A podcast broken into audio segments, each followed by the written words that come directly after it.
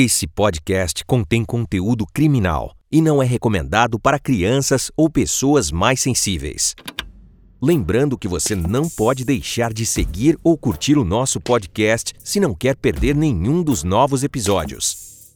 Olá, sejam todos muito bem-vindos. Eu sou Carla Albuquerque, estou aqui hoje com duas pessoas muito importantes e muito queridas aqui no canal. A família Telhada. Estamos aqui com o Coronel Telhada e com o Capitão Telhada não é?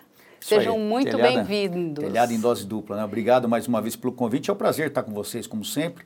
Esse nosso contato que já vem de praticamente de décadas, né? De décadas, É. Coronel, desde 2008. Verdade. Eu falei isso outro dia para o Rafael, o Rafael falou assim, nossa, mas é bastante tempo que vocês estão Bastante. juntos, né? Desde o sétimo batalhão, né?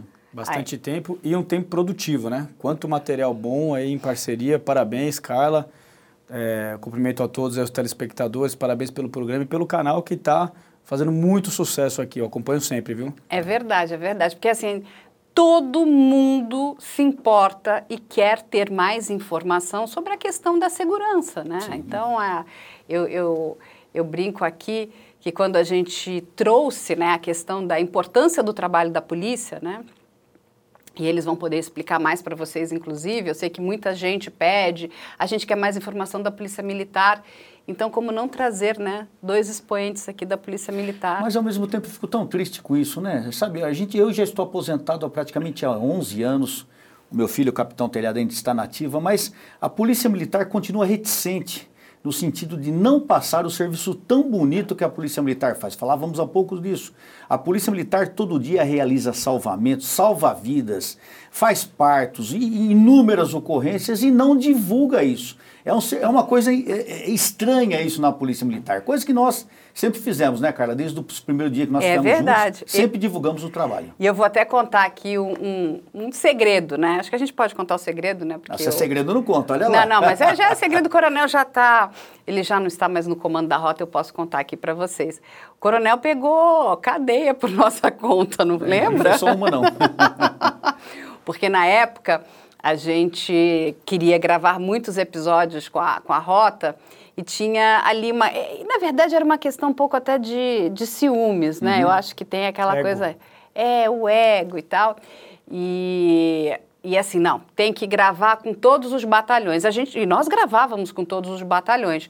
É que tinha uma demanda muito grande do próprio público que queria ver as ações da rota, né? A, a- a rota, ela é uma polícia militar que ela é muito né, desejada, as pessoas, elas têm fascinação, então, a gente vê, né, a gente gravava com você, as pessoas pediam autógrafo na rua, o coronel estava trabalhando, que dar autógrafo. Uma coisa interessante disso que você fala é que na rota também nós tínhamos um pessoal, não não é que é o melhor ou pior, não é questão disso, mas eu sempre falei, o policial de rota, ele é voluntário duas vezes. Ele é voluntário quando ele entra na polícia militar e ele é voluntário quando ele vai para a rota. Então, esse homem, seja oficial ou praça, ele tem um desprendimento maior. E com a chegada de vocês naquela época, nos anos 2010, 2009, quando eu assumi a rota, nós fizemos essa parceria e, e uma coisa que eu sempre trabalhei, você sabe disso, Carla, é com a liberdade no trabalho. A gente não fica fazendo, não fica encenando, não fica com mise-en-scène. A gente mostrava a realidade da ocorrência.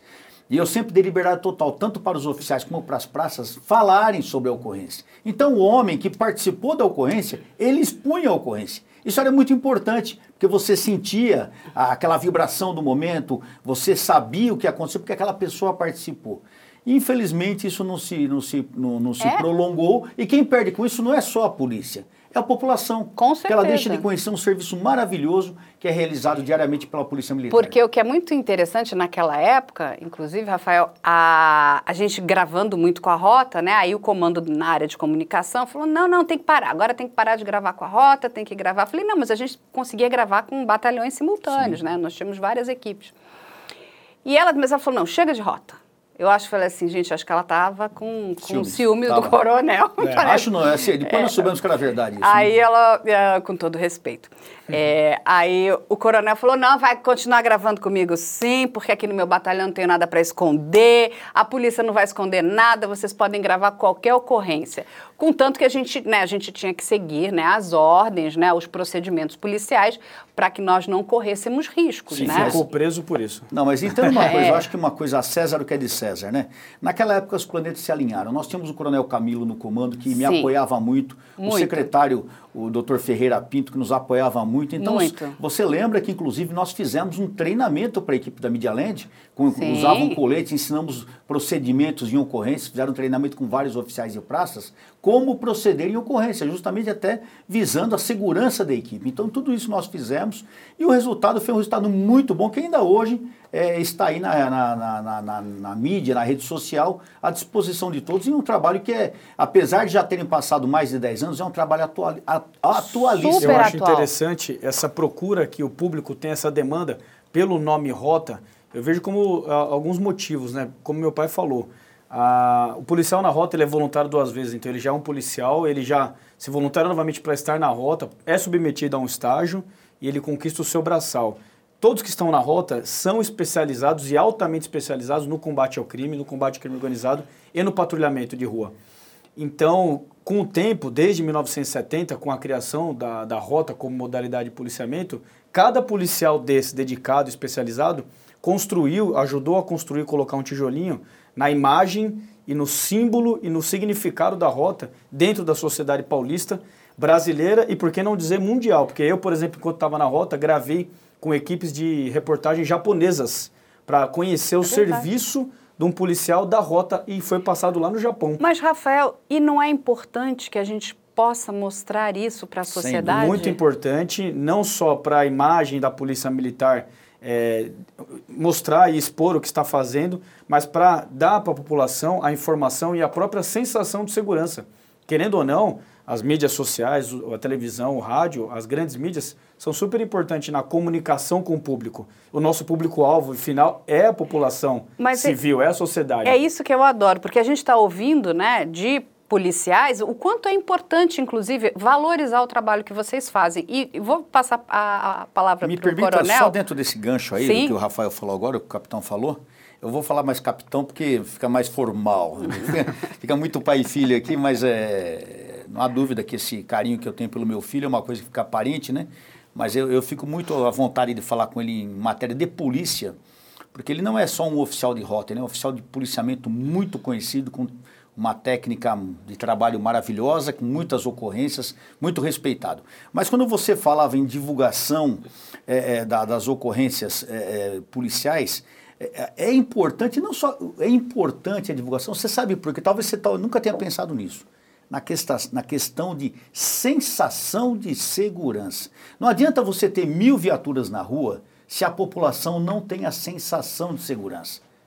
São duas coisas diferentes, segurança e sensação de segurança. A Verdade. sensação de segurança, ela é criada com uma série de condições, pelo efetivo na rua, pela divulgação do trabalho. Quando você divulga o trabalho da polícia intensamente, as pessoas absorvem isso. Ela passa a ver a rua de uma maneira diferente. É o que acontece na insensação de segurança. Quando a mídia só mostra crime, estupro, crime, estupro, crime, roubo, homicídio, assassinato e tal, a população fica com medo de sair na rua. Insegura. Cria a sensação de insegurança. O trabalho que vocês fazem é importante para a segurança pública. Só que, infelizmente, a segurança pública não se apercebeu disso. Não, e é- sabe o que, que é muito interessante quando vocês falam sobre isso, e é importante a gente até explicar isso para o público, ah, que nós temos duas polícias, elas se complementam, mas quem está no dia a dia na rua é a polícia militar. Sem dúvida. Porque a polícia civil, que é a polícia eh, judiciária, ela vai entrar depois que o crime aconteceu, que ela vai investigar, ela tem que né, descobrir a motivação, né, o autor do crime. Mas quem está ali para coibir o crime, né, para aquela polícia que, é- que vai nos ajudar no sentido da nossa proteção, é a polícia militar. É o que atende o 190. E aí, exatamente. E, e é o que eu sempre digo, o quanto que é importante, porque a- os Estados Unidos faz isso muito bem, né? Ele divulga o trabalho policial como ninguém.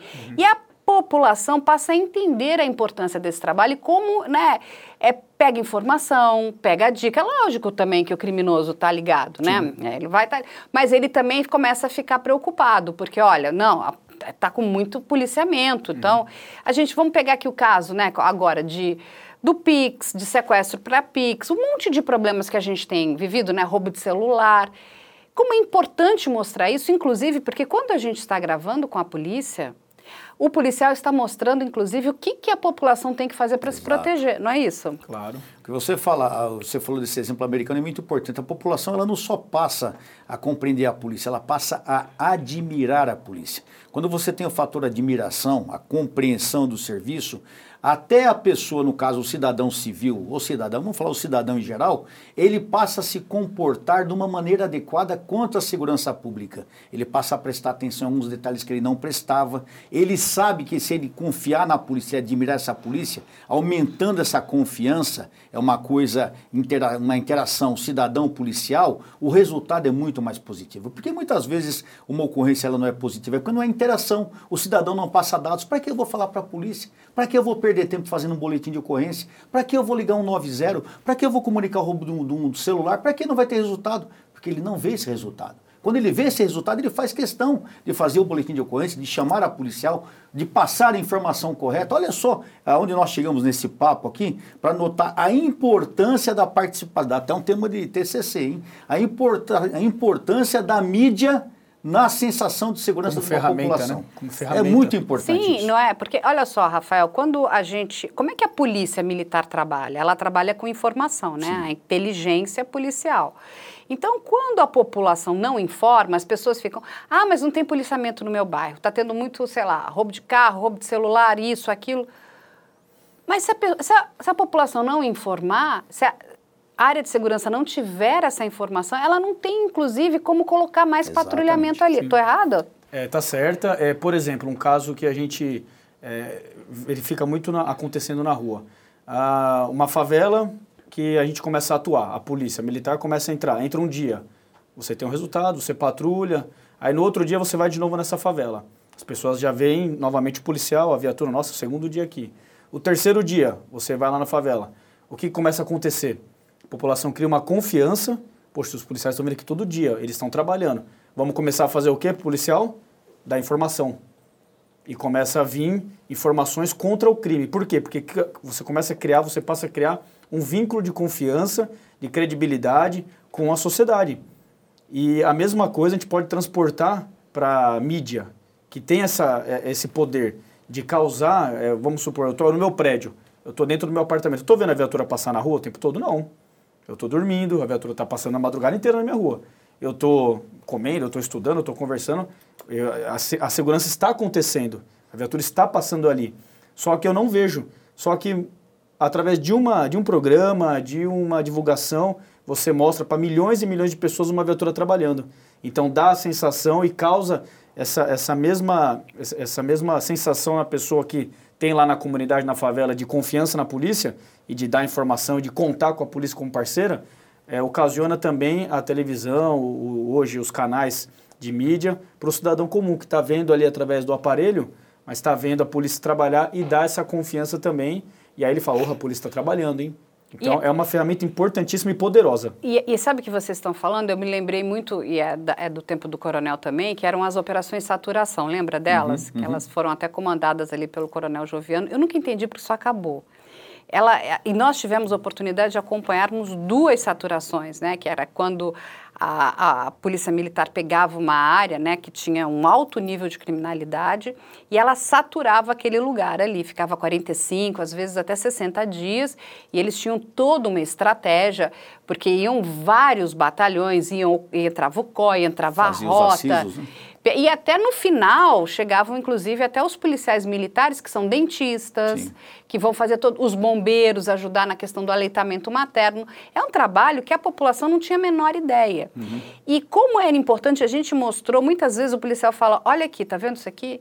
É gente jogando bilhete para nós, que era, eles amassavam e jogavam no chão, uhum. para dizer: ó, aquela tal casa tem traficante, ali é que está acontecendo. Tem... Então, assim, todo um trabalho, a população começa a querer ajuda, porque a grande maioria das pessoas que moram nessas áreas, né, são pessoas do bem, Sim. são pessoas honestas, são pessoas que trabalham muito. E elas querem o quê? Também ter direito, né, a poder viver num lugar Quem que... não quer paz? Todo mundo quer paz. É. Segurança. Quem não, quer, quem não quer sua família bem? Quem não quer o seu filho, sua filha protegida, a sua esposa, o seu marido protegido? Não é de esquerda, é de direita, todo mundo quer. É evangélico, é católico, é corintiano, é São Paulino. Não existe. Não existe o, quem queira, todo mundo quer. Por incrível que pareça, até quem tem família de criminoso quer a segurança. Porque, é, às vezes, um criminoso na família não é a vontade da família. Muitas vezes é uma pessoa que se desviou, e mas aquela pessoa, ela quer segurança. Ela quer uma polícia eficaz eficiente, ela quer sair à noite e voltar para sua residência, quer sair para trabalhar, sair para a escola e poder voltar. Então, todo mundo quer uma boa polícia. E nós temos uma boa polícia. Só que essa boa polícia, infelizmente, não sabe divulgar o seu produto. É uma é, pena. É, é, uma, é verdade. Assim, a questão de, de marketing é muito ruim muito mesmo, ruim, assim, né? Ruim. E, e, precisa mais, a gente não precisa de programas sensacionalistas, não. né? Que a gente torce e sai sangue, né? É, eu sei que isso também atrai audiência, mas isso também, ele, do mesmo jeito que ele atrai, ele te causa, causa é, causa um certo pânico, um medo. Precisa a gente o, quer as partes entender, boas. né? Quer entender. E aí eu vou fazer uma pergunta aqui para o Rafael, porque ele conviveu com isso, e depois eu também vou pedir para o Coronel é, dar a opinião dele. O que, que vocês pensam sobre essa questão dessas câmeras de segurança que agora estão nos policiais militares? Todo mundo quer entender um pouquinho mais sobre isso. Isso é, é bom, não é? Como é que é a visão de vocês? Bom, é, como eu vou responder primeiro? Lógico. Pode ser. O, eu, como primeiro como cidadão, respondendo como cidadão, eu acho que é um dinheiro que poderia ser gasto e aplicado em outras frentes, tanto para valorização do policial militar, que tem o salário desfalcado, que não tem um rádio HT para se comunicar. E eu falo isso com conhecimento de causa. os policiais de motocicleta, eles saem em oito, por exemplo, num patrulhamento, e só cinco tem rádio. Os outros três têm que andar atrás bem pertinho do que está com rádio para não se perder e ficar isolado no mundo. Meu então, Deus, assim, perigo, hein? Isso, piada, isso né? é uma realidade que muitos podem até achar que é mentira. É só verificar qualquer quartel da polícia. Todos passam por isso, todos. Não tem um rádio, HT, comunicador, coisa mais simples do mundo, que nos anos 50 sim, já tinha. Sim. A gente não tem hoje, mas a gente quer gastar dinheiro é, com uma câmera super cara, com um banco de dados, um, um hardware, é, milhões e milhões de gigabytes para guardar imagens desnecessárias. Até porque, é outra coisa que as pessoas não devem saber, São Paulo é o único lugar do mundo onde a câmera filma 12 horas do turno de serviço. Ela filma full time, ela está ligada o tempo todo. Desde o momento que retira da, do carregamento dela da energia, ela passa a filmar naquele momento. E ela só para de filmar quando devolve lá para a DOCA, devolve para a energia. Então, assim, como cidadão, acho que poderia ser um recurso muito melhor utilizado para a valorização do policial. E como oficial da polícia, como policial militar, eu falo o seguinte, é, para qualquer pessoa, tente trabalhar 12 horas do seu turno de serviço ou o seu expediente todo sendo filmado é, e tudo que você está produzindo de câmera ali, é, independente da sua vontade, você está produzindo filmagem, é, conteúdo, tudo que você está, sendo, está produzindo poderá ser usado contra você. Tente trabalhar assim em qualquer serviço que seja.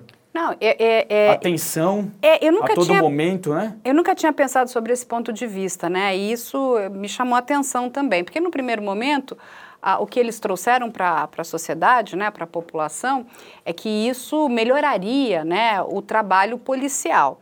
É, eu, eu achei a, a, monta, né, a quantidade de dinheiro um tanto quanto é, alta, né? Porque vamos lembrar que isso é dinheiro público, né, gente? É dinheiro dos nossos impostos. Você sabe por mês quanto gasta só para arquivar as imagens? Não. 30 milhões.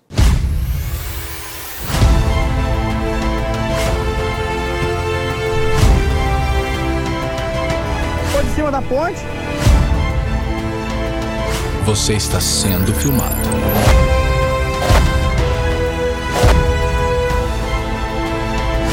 Você vê que ele desseca só metade. Isso é coisa do champinha. Era temido. Olha lá, foi. Pulo, só tela mata ali, cara. Viado, pela, pela...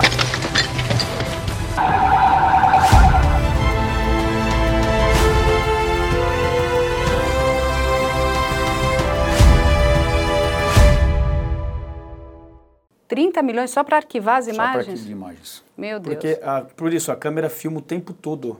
É. 12 horas. 30 milhões. O- por que, que eu falei que é só São Paulo? Só para completar, Carla. Porque o, o mundo todo, o policial, na Europa, nos Estados Unidos, em todos os lugares que existe, o policial aciona a câmera.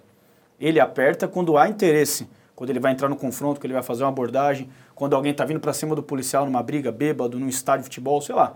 Ele aciona. Em São Paulo é o único lugar do mundo, único, em que filma, e nós pedimos isso, a polícia pediu isso, filma 12 horas do turno de serviço. Se você está comendo, se você está falando com o seu comandante, com o seu parceiro na viatura, e se você está falando com um cidadão que quer passar uma denúncia crime na favela, isso não acontece mais. Quem vai chegar até o policial e as passar uma denúncias. denúncia? Está é, sendo não, filmado. às vezes você pode, inclusive, No estar... único lugar do mundo. Enfim, a sua filha está te ligando, é um, é um momento seu pessoal. Olhando o quantas... seu WhatsApp, Você vai no banheiro. É, não, então assim, e eu até na época perguntei lá pro, pro comandante, né, da comunicação, e ele me falou, não, mas ele, ele pode desligar quando ele, ele bem quiser e Não. tudo. Eu falei, bom, eu não vou discutir com ele porque eu não conheço essa tecnologia. Eu falei, não tenho condição de discutir, foi o que ele me falou. Mas não é verdade. Mas assim, eu achei depois, até conversando inclusive com, com juristas, né, os nossos filósofos do direito, que inclusive e- esse procedimento ia contra a- a- as novas leis, que é a lei, que é a LGPD, que é a Lei Geral de Proteção de Dados. Exatamente. E do policial, porque o que, que acontece? E vamos lembrar agora que a gente está vivendo um momento, vou trazer para vocês, daquele médico anestesista. Lembra que Sim. As enfermeiras começaram a, a Desconfiar. identificar, desconfiar que ele estava ali fazendo algo bastante errado, criminoso, mas elas precisavam de uma prova, né? Então, eles tiveram a, a brilhante ideia, e vou- parabéns para aquela equipe de enfermagem, de gravar aquele homem produzir provas. para produzir provas, para poder mostrar, olha, ele está cometendo um crime, uma, uma mulher ali né, está sendo sedada para né, que ele faça ali um ato libidinoso, assim, é um- um- uma pessoa, um doente, Um né? maníaco. Um maníaco. Aí o que, que acontece? É, a gente já está ouvindo que esse material pode até ser que não possa ser usado. Exato. Porque fere a questão da Lei Geral de Proteção de Dados, aquela. Então, ó, olha que loucura. Então, assim, a polícia está gravando O tempo todo. o tempo todo.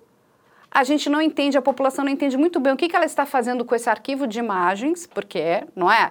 E você tá, o que você fala, você está filmando várias pessoas. Eu posso estar passando ali no, As- na, é, na- chega, na chega ocorrência. ocorrência de briga de marido e mulher. A pessoa está sendo filmada, a intimidade dela. Entendeu? E para É, onde vai essa imagem? Está guardada. E o que está sendo feito com essa imagem? Ela fica que é o nosso, guardada, é- são são nossos dados, não é? Então, assim, eu posso estar atravessando uma rua enquanto está tendo uma, uma confusão, de repente você vê a sua imagem Uhum. né, envolvida numa confusão na qual você nem deu, não, não deu a certa permissão. Então, aí eu vou jogar aqui para o Coronel Telhada, que já. O que, que, o que, que o senhor pensa sobre isso? Eu penso que é criminoso isso. Eu acho, eu entendo que sempre é, a- a- o equipamento ele tem que ser disponibilizado para o interesse é, profissional, para o bem do policial, para o bem da sociedade. Até o policial portar uma câmera, que ele faça da maneira correta, que ele acione aquele equipamento quando ele ver que é necessário para se filmar, para se produzir provas, para auxiliarem na prisão do indivíduo, para ajudarem na, na localização de um criminoso. Pra defesa dele. Para defesa dele, inclusive, quando ele é atacado, quando ele tem que agir, quando ele é obrigado a revidar disparos, que acontece diariamente. Eh, mas da maneira que é utilizado hoje esse equipamento é criminoso. Hoje o policial ele não pode ir ao banheiro. Ah, não, ele está sendo filmado, as mulheres estão sendo filmadas no banheiro. Os homens estão Gente, sendo é filmados no absurdo. banheiro. Porque as imagens são captadas durante 12 horas, ininterruptamente. Se você está falando com a sua esposa um assunto particular, sua esposa te liga e você tem que atender um assunto particular, você está sendo gravado. Então isso é criminoso que estão fazendo. Porque ele falou: se você, cidadão, vem conversar comigo para me passar uma denúncia grave que ocorre na sua rua, você não vai mais fazer isso porque está sendo gravado e já tem uma prova de que quem fez a denúncia foi você. Você não vai mais poder denunciar nada. Então isso vai totalmente, fere totalmente o princípio do policiamento que é a localização do crime, que é, é, acabar com o crime, enfim, isso está indo em contra tudo isso. Então, a- nós sempre falamos, eu sempre falei isso, eu sou favorável sim a esse equipamento quando ele é utilizado pelo policial. Ele porta o equipamento, como nós vimos muitas vezes em rede social. Antes disso, alguns policiais colocavam a câmera Go- GoPro, GoPro. no capacete e filmavam perseguições malucas, coisas absurdas que a gente fala, nossa, que coragem esse policial de fazer tudo isso, mas não da maneira que ela é utilizada. Então, eu entendo que essa, essa, esse tipo de equipamento foi feito para interesse próprio do comando da corporação se promover, para dizer que estava sendo tomada uma providência é, é, para fa facilitar a ação da polícia contra o crime, é justamente isso. A Polícia Militar de São Paulo, ela deixou de existir. Ela está inerte, ela está engessada, porque nenhum homem em sã consciência vai trabalhar numa ocorrência que ele pode criar uma prova contra ele mesmo. Eu chego numa ocorrência onde o indivíduo está agressivo, eu sou obrigado a pegar o cara, sou obrigado a jogar o cara no chão muitas vezes, ele. sou obrigado às vezes a dar umas porradas no cara, como eu já fiz várias vezes, porque o cara está me agredindo. E essas imagens serão usadas contra mim. Então ninguém, está escrito isso na lei, você ninguém é obrigado a criar provas contra si mesmo vírgula, faltou a vírgula, né? exceto a Polícia Militar do Estado de São Paulo. É criminoso isso. É, não, o isso... bandido tem os seus direitos respeitados, o policial não. É criminoso. Isso, Carla, que... faz um ano que a Polícia Militar usa câmera. Alguém está percebendo que está aumentando a criminalidade em São Paulo? Não, exato. É isso que eu ia trazer. E, e, vou trazer mais, porque você, quando conversou comigo ligação? da outra vez, Não ele me trouxe né? a questão do COI, das, né, daquelas é, câmeras noturnas para você, infravermelho, detectar, inclusive, movimentos, né? Aí eu perguntei para ele, mas isso seria fantástico, né? Se vocês tivessem esse equipamento. Ele falou, não, mas é um equipamento muito caro. E é isso que eu não entendo. Aí, ao invés de investir dinheiro neste equipamento, para poder né, tirar pessoas de cativeiro de sequestro, uhum. é, embo emboscadas né, do tráfico, aquela coisa toda que o policial precisa ter para saber, olha, ali tem uma movimentação, ali tem calor, né, ele tem um infravermelho. Uhum. Não, investiu num negócio que o policial exatamente está de braços hoje é, não, cruzados não... com medo, porque ele, ele também. De novo, vocês vão vou passar a, a palavra para vocês. Se acontece alguma coisa, né, é, juridicamente, é o policial que tem que pagar do próprio bolso, sim, é isso? Ele não sim. tem uma proteção do Estado, tem? tem? Exatamente. É, tudo que ele faz vai ser filmado, ele vai ser obrigado, primeiro, se ele tiver que usar a força, né, que acontece de, eh, eventualmente é, nessas ocorrências.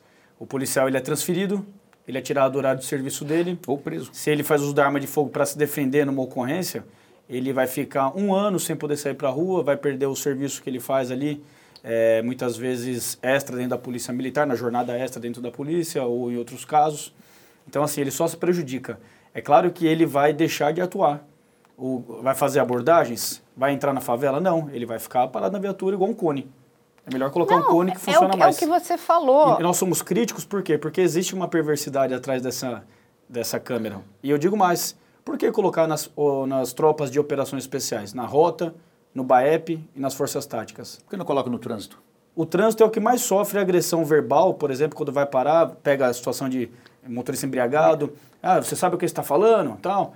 Toma carteirada, né, entre aspas, de pessoas lá que se acham. Tal. O trânsito deveria ter essa câmera. Mas para filmar. Eles não, querem, eles não querem confronto policial. E ele. ele, ele o, o, eles não querem, eles preferem o policial morto é. do que o bandido morto. O policial é do trânsito com uma filmagem, ele provaria que a pessoa estava embriagada. Não, mas isso é muito chocante. A gente tem que voltar, porque é o que você falou, número um.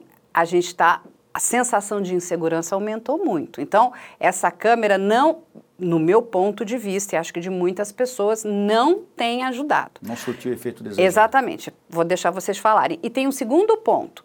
30 milhões de reais todo mês, quantas câmeras para o COI, essas importantes, né, de visão noturna, que poderiam ajudar a desvendar vários né, problemas que nós temos aqui na nossa cidade, que tem relação com crime organizado, com a questão de sequestro. Carla, hoje nós temos milhares de presos condenados que deveriam usar a tornozeleira eletrônica e não usam porque não tem equipamento. A alegação é que não tem dinheiro para comprar. Regime semiaberto. Deveriam estar usando equipamento, não tem. Quer dizer, não tem dinheiro para comprar a tornozeleira, mas tem a tornozeleira para pôr no policial, que é a câmera. O que, que eles querem? Uma polícia inerte ou crime inerte. O que eu entendo é que, infelizmente, os últimos governos, principalmente o último governo agora, ele quer uma polícia inerte. Ele quer uma polícia que não faça nada. A impressão que eu tenho é que quanto mais crime tem, mais problema tem a população, a população preocupada em sobreviver não vai ver as lambanças que o governo está fazendo. A impressão que me deixa é essa. É muito triste tudo isso, porque é uma realidade, né? Assim, a, a população, ela está cada vez mais apavorada. E outra coisa o... que você falou, o policial que é denunciado, acusado de um crime, ele é obrigado a vender carro, casa, motocicleta, ele é obrigado a se endividar. Pra, um advogado, para começar a brincar, é 10 pau. Para começar a brincar, é 10 pau. Quem tem 10 pau hoje? O, o crime organizado tem. Crime organizado, você está lá preso, o advogado já está esperando. Antes de você chegar preso na, no distrito, o advogado já está esperando. Nós, que ganhamos 2, 3, 4, 5 mil reais, como que você vai pagar 10 mil num advogado? Então você.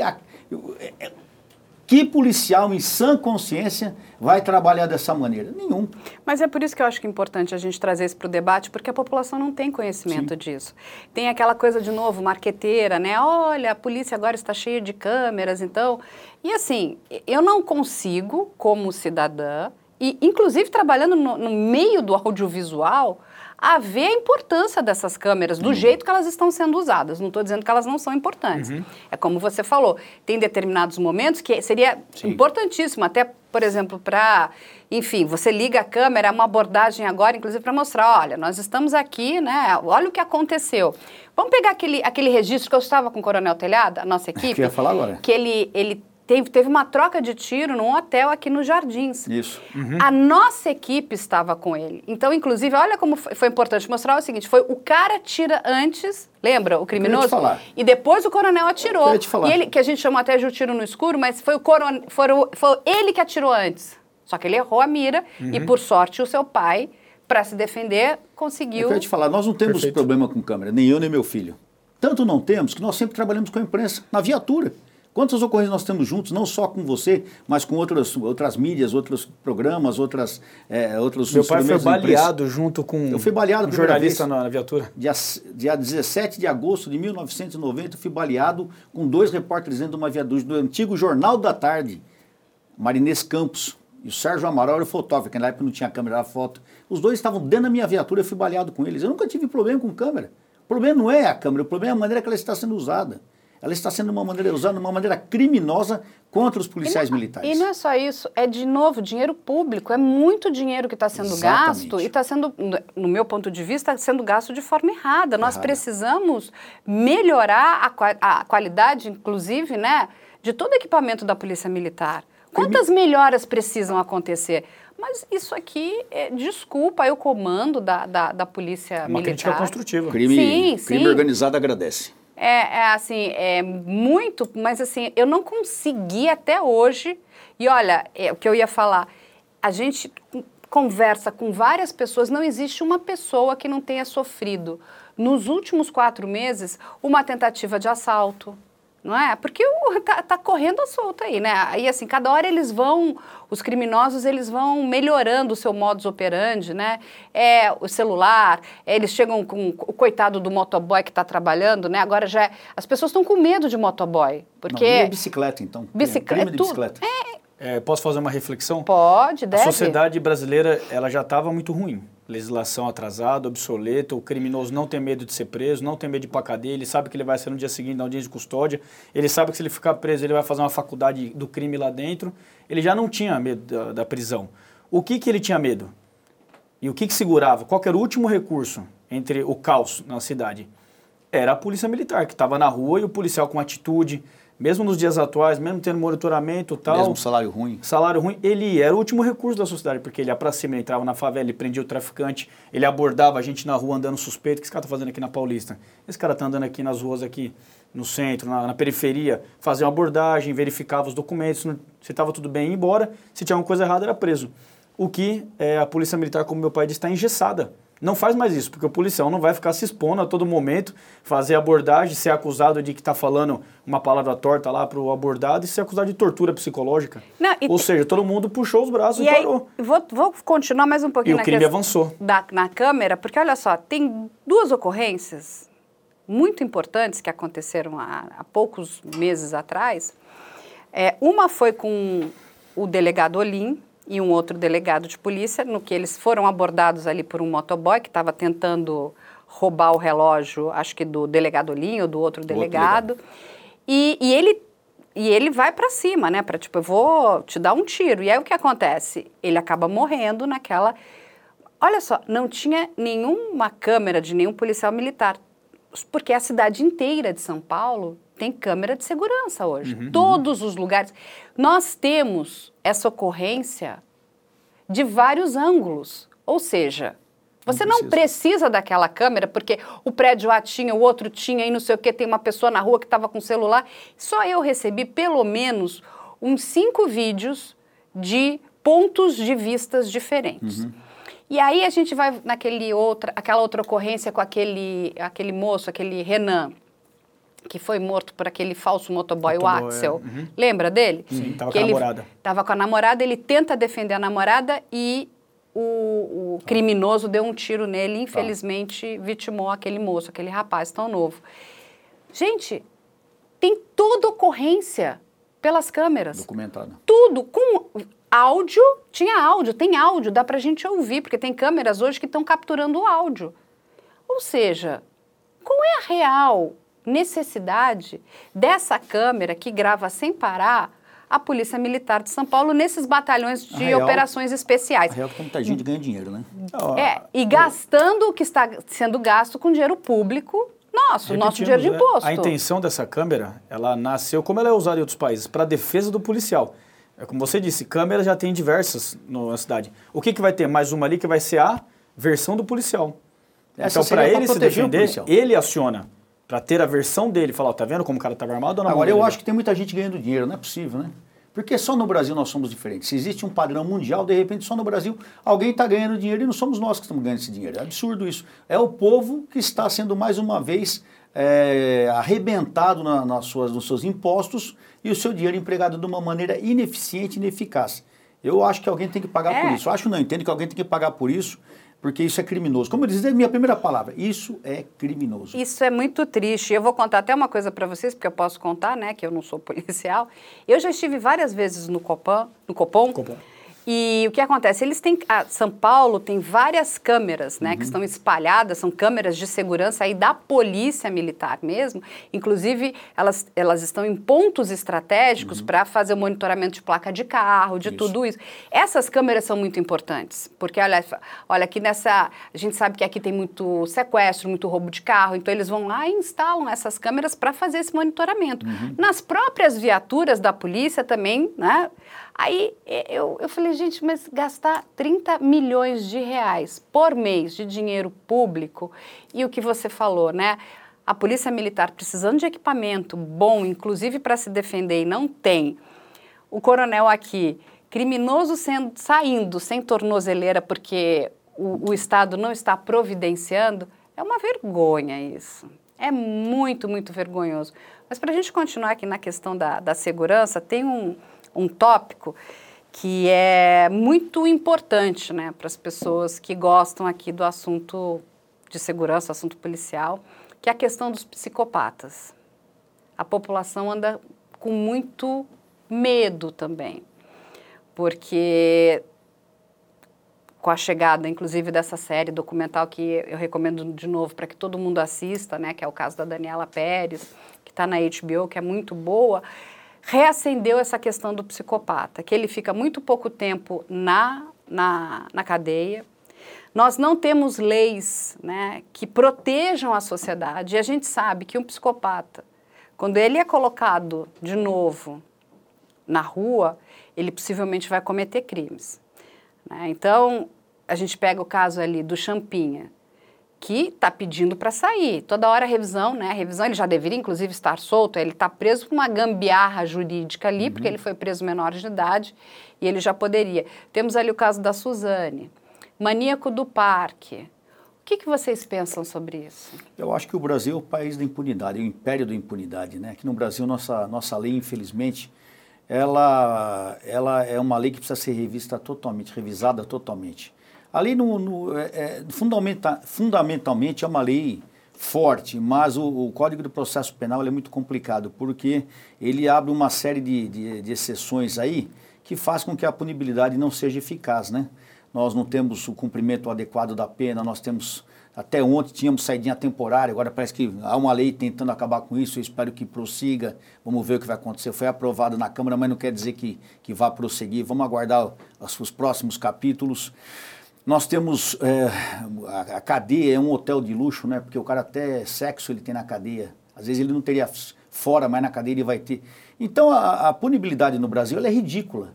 Nós não temos prisão perpétua, é um absurdo não termos prisão perpétua. Esses casos, esses crimes hediondos, eram casos de qualquer país de ser prisão perpétua. Aqui no Brasil, se a pessoa puxar 10, 11 anos, puxou muito, ele já se sente no direito de sair. Então nós precisamos de uma revisão urgente na parte, na parte criminal. Ah, o pessoal de Brasília tem tentado isso há anos. E a nossa pretensão, se um dia estivermos em Brasília, é trabalhar forte nesse aspecto também, num retorno, num, num, numa possível prisão perpétua, de um agravamento dessas penas em casos de psicopatas, pessoas que cometem crimes hediondos. Mas a, o problema, sabe, que, eu já falei isso aqui, a gente não quer falar em política, é, não é, é, o caso de falar em polícia, mas não tem como falar em polícia sem falar em política. O problema é que o criminoso vota também. E o criminoso vota e eles são muito leais aos seus, aos seus representantes. Então nós temos inúmeros políticos que são eleitos pelo crime. Ah, o senhor pode, o senhor pode é, enumerar nomes? Eu não tenho aqui como enumerar nomes, mas é só ver de repente, quando você entra uma, uma ação para você aumentar a segurança da população, em aumento de pena, em diminuição de maioridade penal, em questão de desarmamento, rearmamento, você vê que tem sempre os mesmos que votam contra a população e a favor dos criminosos. Eu não entendo um cidadão eleito por um trabalhador que vota a favor de criminosos. Eu não consigo entender isso. Na minha cabeça eu sou muito burro. Na minha cabeça não entra isso. Então nós precisamos de mais representantes que pensem como a maioria da população. O que é? Bandido na cadeia, crime hediondo sendo aumentada a pena, prisão perpétua, direito da população se defender, preservação do, do, lar das pessoas, do asilo inviolável do cidadão, que é a casa, que nem isso é preservado mais, direitos dos cidadãos, direitos dos trabalhadores. Nós temos que pessoas que tenham a, a, a, o seu trabalho voltado para isso. Mas ao contrário, aqui no Brasil, quando você tenta mudar uma legislação referente ao crime, o trabalho, a resistência, o trabalho contra é absurdo. É absurdo. Parece que você é o criminoso quando você quer colocar o, cadeia, o bandido na cadeia. Não é. dá para entender isso. Então, nós temos que mudar. A primeira coisa, que para você falar numa melhoria dentro não só, não só dos psicopatas, mas do crime em geral. Hoje não é só o psicopata. O criminoso, como foi dito aqui pelo capitão Telhada, o criminoso ele comete crime hoje de tráfico de entorpecente, de porte de arma, de crimes graves hoje. No dia seguinte ele é colocado em liberdade pela justiça.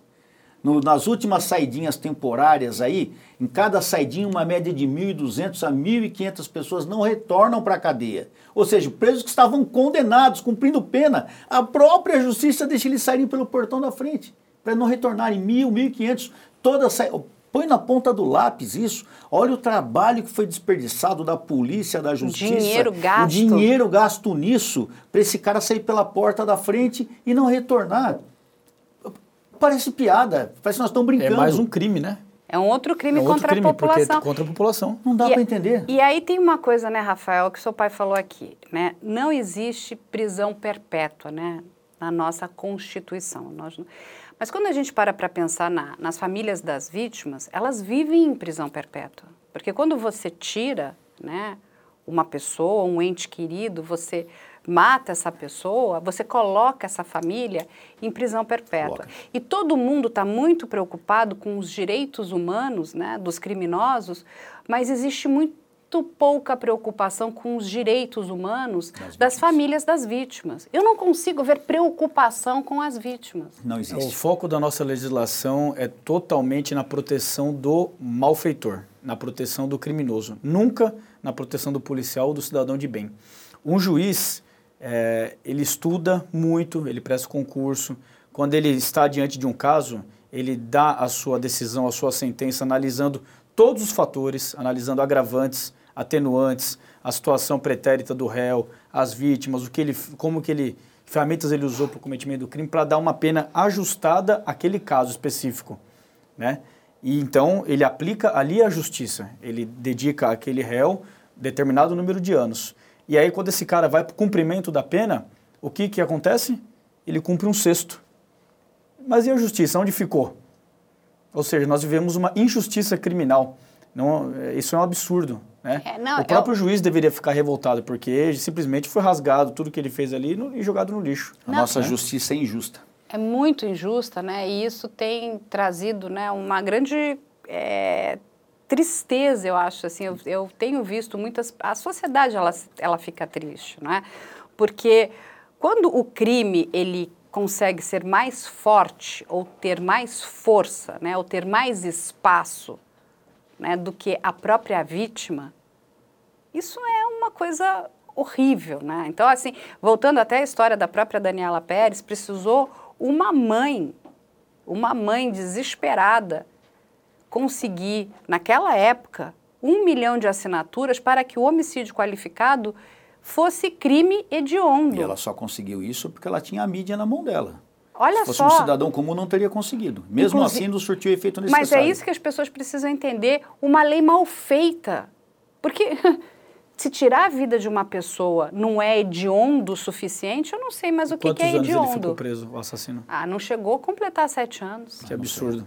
Não chegou a completar sete anos. E é o que você fala, né? Eu estava conversando outro dia até com um jornalista, né, que fez uma, uma belíssima matéria ali sobre a questão da penitenciária de Tremembé. E ele falou, Carla, é, é, é, é, é de horrorizar, porque para uma presa feminina ir para a prisão de Tremembé, ela paga. Ele estava me contando, né? E porque ela, ali ela vai ter um serviço diferenciado. Eu falei, como? É, é, é, é sabe, é tudo tem uma questão, é, é quanto dinheiro pode pagar, não é? absurdo, né? É um absurdo isso, porque não é isso que a população quer ver, Não né? é, e, e, assim, se me permite, eh, eu, toda, a legislação tem que mudar através da democracia, através da- de uma nova legislação que altere. Nós temos que colocar pessoas lá que são conservadoras e que pensem nesse sentido. Porque o discurso ah, é bonito de ressocialização, de, de dar oportunidade, de tratar o criminoso como vítima. É até bonito na área da filosofia, na- no campo das ideias, no campo do mundo ideal. Só que no mundo real não é assim. E a ressocialização do preso, eu até acredito que exista assim. Eu até defendo, só que não é. é, é, qual que é o caminho para a ressocialização? É o trabalho do preso. Ele tem que trabalhar. Em lugar nenhum do mundo, ou, ou a maioria dos lugares no mundo, o preso ele não diminui a pena. Simplesmente o trabalho dele vai fazer com que ele não aumente a pena dele. Se ele não se comportar bem, que é a obrigação dele como preso, vai aumentar a pena. Não, e sabe Então que não é é- obrigação. a- a- a- se comportar bem é obrigação. é, é, é muito. É, é chocante, acho que não tem outra palavra, né? Para a família telhada aqui. É porque está dito ali, né, no, na, na questão dos benefícios, que eles têm que trabalhar em colônia, colônia agrícola. Isso não existe. Porque você Não vai existe. colocar, não tem. E aí, quando você viaja, né?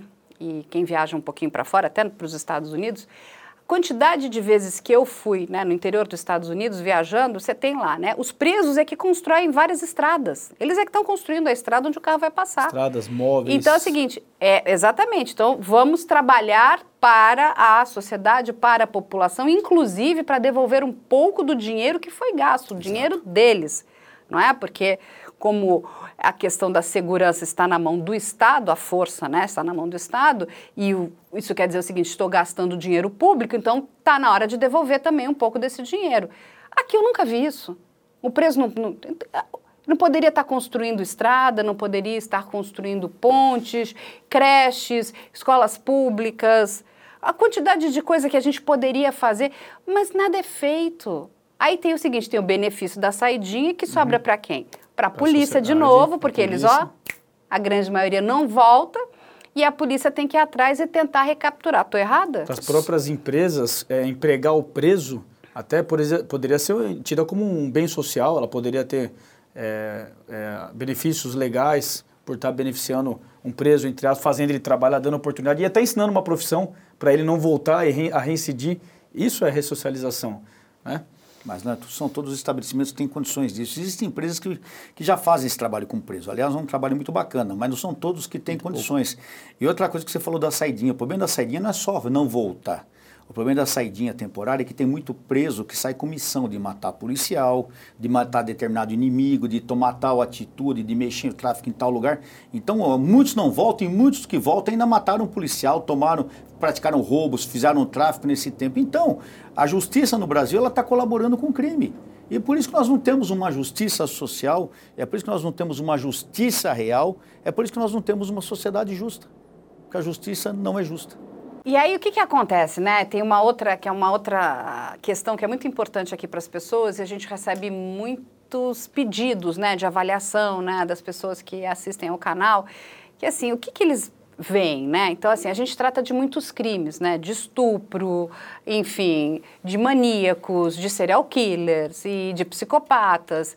E aí tem assim, né? A, a, uma vez eu recebi uma pessoa que ela escreveu e falou assim, gente, mas tem um, uma, uma penitenciária especial para o serial killer ou para o estuprador né, de crianças, porque se, se, esse indivíduo for colocado numa outra penitenciária, uhum. ele não sobrevive. Quer dizer, o preso está no poder do Estado, então o Estado tem que salvaguardar né, ali o, aquele determinado... A integridade física dele. Exatamente, cidadão.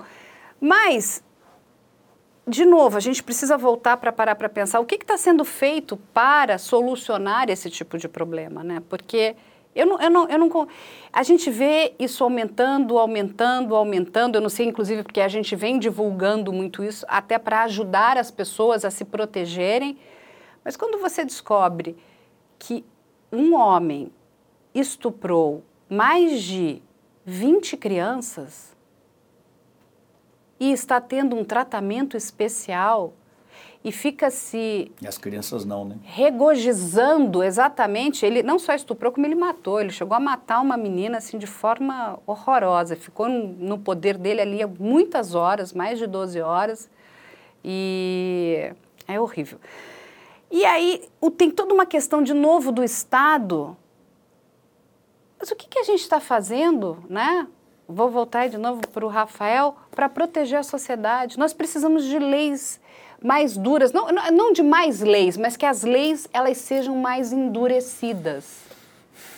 Bom, eu, eu entendo, eu não sou psiquiatra, né, é um tema muito específico, o tema de psicopatia. Um pouquinho que eu conheço da experiência e da literatura é que a psicopatia envolve uma alteração mental, uma é alteração é, psiquiátrica. É, na, ele, na verdade, o psicopata ele tem um transtorno de personalidade. Sim. Então, e ele é um transtorno de personalidade antissocial. O que, qual é o grande problema do, do psicopata? Porque ele não é um doente mental. Se ele fosse um doente mental, ele seria colocado no manicômio judiciário. Dificilmente dali ele sai. Né? Porque é a única prisão perpétua que de fato a gente tem, que é o manicômio Sim. judiciário. Vamos pegar o atirador do shopping, lembra? Uhum. Que ele está no manicômio lá na Bahia porque depois ele acabou sendo solto, cometeu outros crimes e, e, foi, pra, e foi parar na Bahia. Mas o psicopata, ele não é um doente mental.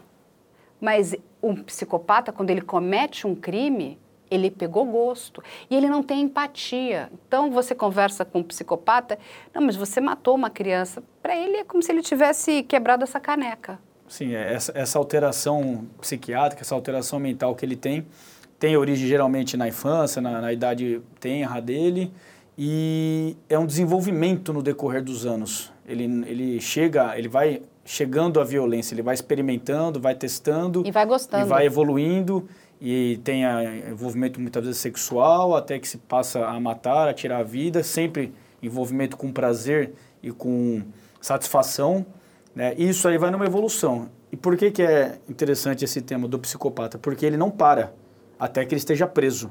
Ele só para quando ele estiver preso.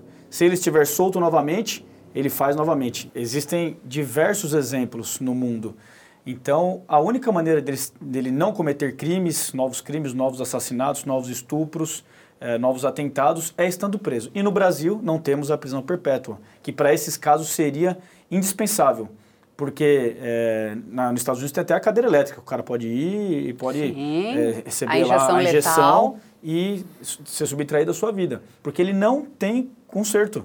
Ele não tem ressocialização ele não nesse tem caso. Conserto. É uma alteração do chip.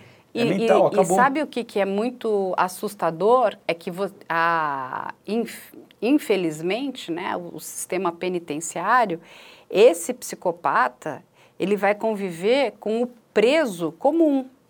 Então você imagina essa pessoa que é manipuladora, fria, Orgulhosa. calculista, narcisista muitas vezes, tem zero de empatia junto com o preso comum aqui. Você, né, você começa a criar esses guetos horrorosos, né, de criminosos, inclusive, que vão se voltar contra a sociedade. Porque se a gente quer estar tá trazendo isso de volta, não é? Uhum. Que é isso que está na nossa lei. As, e assim, olha o problema que a gente vive. Trazendo essas pessoas de volta, uma, uma polícia amordaçada, porque é isso que a gente tem visto, e uma sociedade completamente vulnerável. Eu estou errada? Tá certo, inclusive uma sociedade que não tem nem o direito de se, de se defender, né? Então, é, o que acontece hoje na prática? É, esses psicopatas acabam ficando encarcerados através dos exames de sanidade que os mantêm aprisionados. Mas até que momento? Até a, a, a assinatura de um médico, né, de um técnico ali que vai liberá-lo para a rua? vai trazê-lo ao seio da sociedade novamente? Exatamente, são as famosas... Traz o lobo para as ovelhas. Exatamente, é uma gambiarra jurídica, não é isso? Como é que a gente, como é que, é, é assim, é muito triste quando a gente para para pensar de forma muito fria, né? Essa questão que a gente tem hoje, o quão vulnerável está a sociedade, né, Coronel? O Coronel tá, tá pensando o que, que ele vai fazer. Não, eu acho uma hipocrisia total, né? Tem que falar, hipocrisia total se. Eu sei muito bem o que tem que fazer com esses caras. Entendeu? Com uma sociedade como a nossa, com uma justiça hipócrita como a nossa, é o que está acontecendo hoje. A população está tomando as, a vingança com a própria mão. A população está atacando os criminosos. Diariamente nós temos recebido e-mail, vídeos da população espancando ladrões de moto, espancando estupradores, levando à morte desses caras, porque a população não acredita mais na justiça. Ninguém mais acredita na justiça do Brasil. O Brasil é praticamente um país sem lei. Um Brasil é um país que só se pensa em valorizar o criminoso, só se pensa em valorizar o errado. Aquela pessoa que trabalha, que paga seus impostos, que cumpre suas obrigações, que preserva a família, essa pessoa não tem valor para a justiça. Isso é público e notório. Agora eu tenho um, dois filhos, um casal de filhos, tenho quatro netos. O Rafael tem uma filha de oito anos, vai fazer oito anos, a Laura. Manda um maldito colocar a mão nela. Eu sei que eu vou fazer. Simples assim. Não dá para confiar na justiça. Não, Simples. é assim, é, é, é, é, muito assustador. Outro dia nós estávamos lá no DEIC, né, com o diretor do DEIC, quando chegou aquela ocorrência dos ônibus, né, ali naquela região do ABC, enfim, que envolve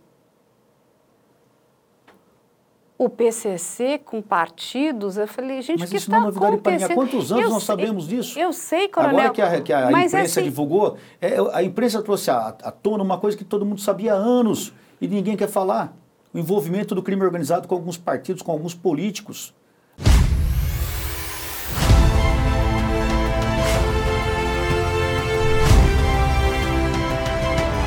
Cima da ponte. Você está sendo filmado.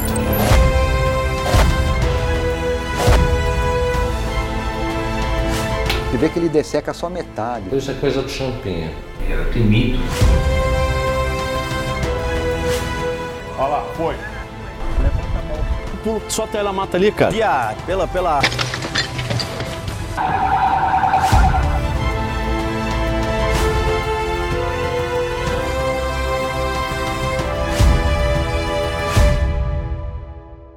Agora, alguém se surpreendeu? Não. Alguém tem falado nisso? Não. Por quê?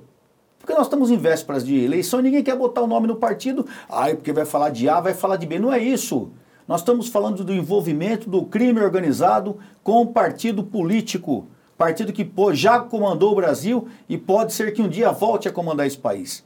Isso é inadmissível. Isso é inadmissível. É, mas o que ainda é mais chocante é você ver isso acontecendo né, dentro dessas companhias, né, porque é onde estava é- é essa mistura toda.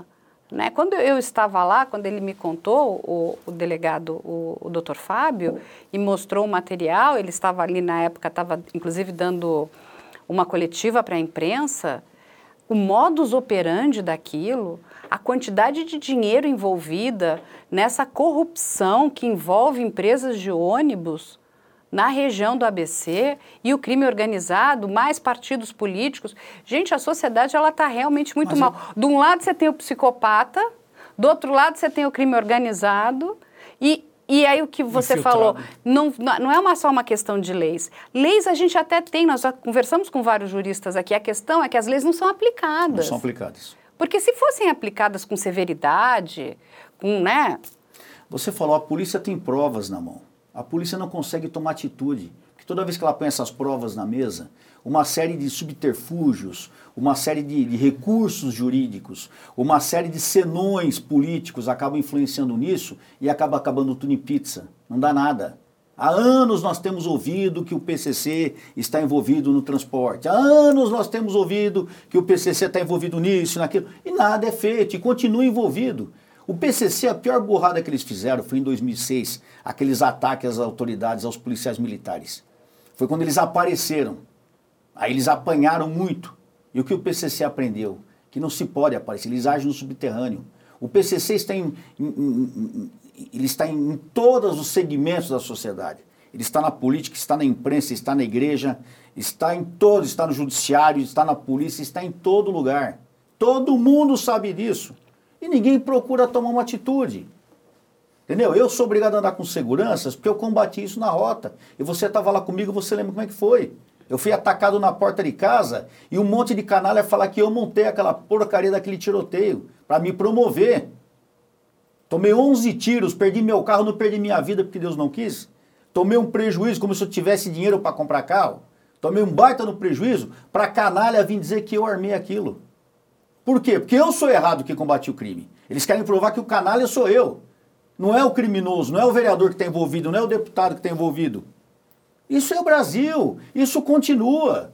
Você que procura fazer a coisa certa, todo dia querem te acusar de desonesto. Você é obrigado, é que nem a mulher de César, não basta ser honesta. A mulher de César é obrigada a provar, que é mostrar que é honesta. É a mesma coisa, o bandido, ele continua sendo bandido todo dia e ninguém aponta o dedo para ele, ninguém mostra uma falcatrua dele. Por quê? Porque ele compra as pessoas, porque ele ameaça as pessoas. E a gente que trabalha combatendo isso todo dia, nós somos acusados de desonesto, nós somos acusados de, de uma série de infrações. Porque eles querem mostrar que os desonestos somos nós, não é o criminoso. Sofremos patrulhamento ideológico. Patrulhamento ideológico todo social. dia, Carla. Todo dia. a própria rede social trabalha contra a gente. Eu não posso falar no A, não posso falar B. Se eu estou aqui, toco uma música lá no fundo, eu tomo uma paulada por direitos autorais. E os outros estão fazendo o que querem. Então, é, eu pergunto, o que essa sociedade quer? O que nós, vocês que nos assistem, querem? Querem que continue assim? Não, não, não podemos. O nosso, o que será, do, que será dos nossos netos? Dos nossos filhos. O que vai acontecer com esse Brasil? E muita gente quer retrocesso ainda, quer voltar na época que esses canalhas estavam aí, deitando e rolando. Eu não quero falar de A, de B, não quero falar mesmo. Não quero aqui defender ou criticar ninguém. É a realidade, gente. É só a gente somar um mais um. Olha o que está acontecendo no Brasil. O Brasil tem tudo para ser um dos melhores e será um dos melhores países do mundo. Mas ainda tem gente resistindo dizendo que não. É, não, a, a, questão do crime, ela é assustadora, né? E como ele, ele entrou, né? Ele ficou muito permeável, né? Ele está em todos os lugares. Todos os lugares. É, e como ele, o nome já diz, né, é crime organizado, eles são muito bem organizados, né? Eles não são desorganizados. Eu acho que às vezes o, os nossos governantes são muito desorganizados, é uma confusão. Exato. Parece que a gente tem que dar né, capacete, porque eles batem uma cabeça assim. É, leis nós temos, né? Temos leis, a gente tem conversado muito, até o professor Tiago Pavinato toda hora fala, Carla, está cheio de lei, não precisamos de mais lei. As leis precisam ser aplicadas. Se nós aplicarmos as leis, a população já vai se sentir protegida. Agora, não adianta ter lei e a lei não ser aplicada. É, porque são, são coisas muito absurdas, né? A gente tratou aqui num outro dia, num outro caso, que foi lá no Paraná. Olha, olha o absurdo, eu vou passar isso para vocês. Tinha uma delegacia especializada eles estavam monitorando né, traficantes é, e caiu na linha deles uma pessoa ligando para um determinado traficante para comprar os serviços dele para matar a ex-mulher. Olha só, o que, que ele faz? Ele falou, opa, isso aqui não é da, né, não é do meu departamento. Da minha delegacia especializada passou para uma DDM, uma delegacia da mulher. Falou, olha, é, o fulano de tal está tentando né, contratar gente especializada para matar a mulher dele. Essa delegada pegou essa informação, o que, que ela faz? Ela vai e pede né, um, um mandado de prisão uhum. para prender esse cara, né? Porque ele falou, ele vai matar a mulher. O que, que o juiz faz? Na época entre Natal e Ano Novo, ah, não temos provas suficientes. 20 dias depois ele mata a mulher. E o que é feito com esse juiz? Nada. Nada. O máximo vai ser, ele, nada. vai, ele vai sofrer uma, uma punição. criança Ele vai sofrer uma punição, ele vai ser aposentado com 50 mil reais por mês. integral. de menos de, de 10 anos ficou sem a mãe e sem o pai, né? Porque o pai está preso. Ou seja, olha o absurdo. São absurdos muito grandes. O que, que o juiz vai falar? Não, lógico, tem que Na prender, hora. tem que averiguar. O que, que é isso? Você está contratando né, um matador para matar sua ex-mulher? Porque isso não é uma brincadeira, não é? E é o que, é o, que o próprio policial fala. Ele, fo- ele foi atrás de quem pode fazer o serviço, né? Que era um traficante. E o que, que acontece? Ele não vai nesse traficante, porque acho que não, não acertaram o valor ou alguma coisa, mas ele consegue um outro. E o cara que mata, um do, que, que é, um, é um grupo, um deles estava de tornozeleira eletrônica. É. Estava na cena do crime. E onde fica a responsabilidade do Estado nesse É, momento? é isso que eu digo, entendeu? Por isso que a- aí a população assiste a isso e fala: não, o, o juiz. Por que, que não? Não tem elementos comprobatórios? O que mais que você precisa de uma mulher morta? Porque depois que, a- que, a- que a- aconteceu o crime, não há mais justiça. Que justiça que você vai fazer? A justiça precisava ter sido feita antes, não é? E são muitos os problemas. A gente estava aqui tratando também do caso da Boate Kiss, né? Não adianta jogar tudo para a área criminal. A questão é antes. Por que, que não tem né, uma averiguação, Fiscalização. uma fiscalização? Cadê essa fiscalização? Porque se já tivéssemos a fiscalização, aquilo, aquela, porque é uma tragédia. Né? Não teria acontecido. O coronel deve lembrar da época lá do Gran Circus, lembra? Sim. Que a quantidade, mais de 600 pessoas morreram. Sim. Porque um doido resolveu botar fogo no circo. E aí? A gente não aprendeu nada, coronel. Olha, a gente está falando de 1961. E agora a em- Boate agora. E de no... Você entende? Essa semana, Tem nós dúvida somos, que pode essa acontecer de semana novo? nós somos um estabelecimento. Eu não vou citar um nome aqui, vou me reservar o nome, tá, o direito de não dizer o nome, porque eu não tenho as provas adequadas ainda, porque eu estou levantando. Mas o, o pessoal do estabelecimento veio conversar conosco a respeito da fiscalização, da corrupção da fiscalização. Fiscais que iam ali só para se eh, recompletarem financeiramente. Achavam picuinhas absurdas. Ah, esse preto aqui tem uma manchinha branca. Tá então é, você tá vai que- ser multado em 10 mil reais. Mas deixa cinco que eu resolvo o problema. Que absurdo. Em 22 continua a mesma coisa, Carla. Os corruptos continuam na rua, a fiscalização continua corrupta, os políticos continuam corruptos. E quando você se volta contra isso, você é errado. É, porque o que as pessoas precisam entender é que o público, né, a pessoa quando ela quer ir para qualquer área, né, que, do serviço público, ela precisa, ela tem que querer trabalhar para a sociedade, para a população, não, e não se locupletar. Exato. Né? Um juiz que nega esse mandado, eu não sei como é que ele dorme. Como é que ele dorme, né? Deve dormir tranquilo, né? Porque eu não dormiria, né? eu não teria paz, né? Mas ele deve estar dormindo tranquilo, talvez essa não seja você a dormiria primeira... porque você tinha de mandar prender o cara. É, não, eu teria mandado prender, Eu também. com certeza, mas Qualquer- não ia ter paz. Eu falar qualquer agora pessoa, já.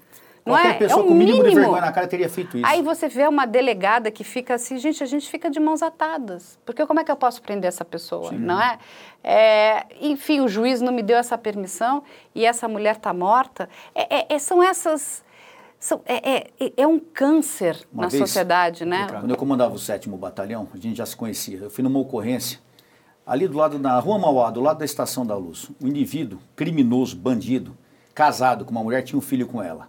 E ali era um, um prédio que havia sido tomado. E ele estava com o filho como refém.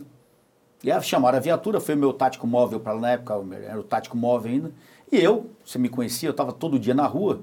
É eu lembro que era uma véspera de feriado, se não me engano, dia 25 de novembro, dia 15, não lembro. Que era uma véspera de feriado. No outro dia nós tivemos até toda a família reunida, eu estava mal pra caramba por causa disso. E nós fomos para cima e cercamos o local e dialoga com o cara. Ô, larga a mão, larga a mão, se entrega ali. Não, não vamos, bater. E ele com a arma na cabeça do filho. Com a arma na cabeça do filho. E eu lembro, isso é um agra- uma falha que eu cometi que eu não vou me perdoar jamais. Eu lembro que nós, eu entrei por. Eu, coronel, saí por fora do prédio. Em determinado momento eu tive a mira do indivíduo, na minha, ele com a criança no colo, mas eu tinha a condição de arriscar e tentar acertar um tiro na cabeça dele. Eu tinha essa condição. Mas aí eu pensei, se eu errar o tiro, ele vai atirar na cabeça do menino. E se eu acertar eu, o menino? E se eu matar o indivíduo e depois essa família toda se voltar contra mim, por que você matou? Que ele estava num surto. Ele era gente boa, ele era bandido, mas era gente boa. Não precisava ter matar. E naqueles segundos de vacilo, eu acabei achando melhor atirar naquele cara. E voltei para dentro e continuamos dia- dialogando, e dialogamos uma hora, duas horas. De repente, um tiro, dois tiros. Ele matou o menino. Arrebentamos, ó, caímos aí, nós metemos o pé na porta e caímos para dentro. Ele deu um tiro na cabeça do menino e deu um tiro na boca dele. Socorremos a criança, ele acabamos, nem lembro se nós socorremos não, porque ele já estava zerado. Depois de uns dois, três meses eu fui ver esse menino de novo. Depois de uns seis meses eu fui ver esse menino de novo. Eu já estava na rota, comandando a rota quando eu fui. A criança estava vegetando. E eu não esqueço isso até hoje. Por quê? Porque eu vacilei. Porque a justiça faz a gente vacilar. Se eu tivesse matado aquele indivíduo, como teria ficado? Eu teria salvo o menino? Talvez. Mas e como ficaria a situação do policial telhada? Seria justificado? Teria o pessoal do meu lado? Não, você não precisa ter matado. A arma estava carregada realmente? Será que era uma arma de verdade? Tudo isso passa na sua cabeça em fração de segundos. E quando você apanha, apanha, apanha todo dia, o policial para às vezes e vacila. E o vacilo custa a vida de alguém. Nesse caso, custou a vida desse menino que deve estar, e né, se estiver vivo ainda, deve estar hoje, até hoje nessa situação. E eu não me perdoo por isso até hoje. Como você falou, da gente não se perdoar se fizesse alguma coisa errada. Eu não fiz nada errado. Mas eu poderia ter tomado outra atitude, que poderia ter salvo a vida desse menino, porque ele, apesar de não ter morrido fisicamente, ele está. Ele está vegetativo, é uma Você morte. entendeu? Isso né? é o que o policial passa todo dia, questão de segundos. Questão de segundos, alguém morre ou você vai para a E cadeia. às vezes é a vida do policial que é ceifada nesse vacilo. É. Eu não sei porque eu fui falar isso agora, não tem nada a ver. Não, né? mas é, não, tem muito a Tem ver. nada a ver isso, né? É, não, é muito importante Né? até para as Tem pessoas claro tem. entenderem, Não, né? é pra vocês verem como é frustrante a vida de um policial. Me lembrar disso agora depois de Mas no depois seu de caso, coronel, no 15 seu anos, caso, praticamente. você teve aquele foram questão de, sei lá, fração de Eu me segundos senti ali. responsável por aquilo. Quando eu, eu falei desse caso, é a inércia de fato, né? Ele podia ter feito que não é, ele não vai matar ninguém, ele estava exatamente aquele juiz ou juíza, a vai gente matar não o sabe. próprio filho ali? Ele acha? vai, tipo, vamos pedir esse mandado de prisão. Ele teria salvo aquela mulher, Teria. né? Aquela mãe, né? Ele não para para pensar que uma criança com menos de 10 anos ficou sem a mãe Uhum. e ficou sem o pai. E uma pessoa perdeu a vida. Exatamente. mais, mais importante na vida é a vida. É, não, é, são essas coisas assim que são muito tristes, né, na questão do público, né? É, gente, não. É, todos nós trabalhamos muito, não é? Então, assim, quando você às vezes vai, é, né, até um, não, mas esse aqui só trabalha de meio-dia e cinco. Ah, Se todo mundo aqui trabalha não sei quantas horas, tantas horas, porque eu acho o seguinte, se você quer ir para o público, você precisa entender que você vai trabalhar para a sociedade, para a população. Espírito público. Exatamente, é isso. Falta- Altruísmo. exa- é uma coisa de empatia com a sociedade, né? E não interessa se ela tem pouco dinheiro, muito dinheiro, quem ela é, onde ela mora, em que bairro ela mora, em que condição ela mora, é para todos.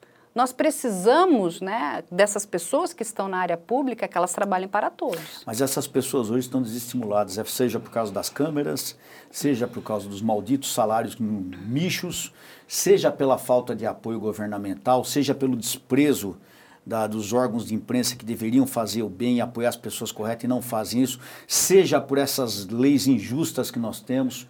Tudo isso faz com que a pessoa que tem esse espírito cada vez mais se esvazie ou se recolha mais.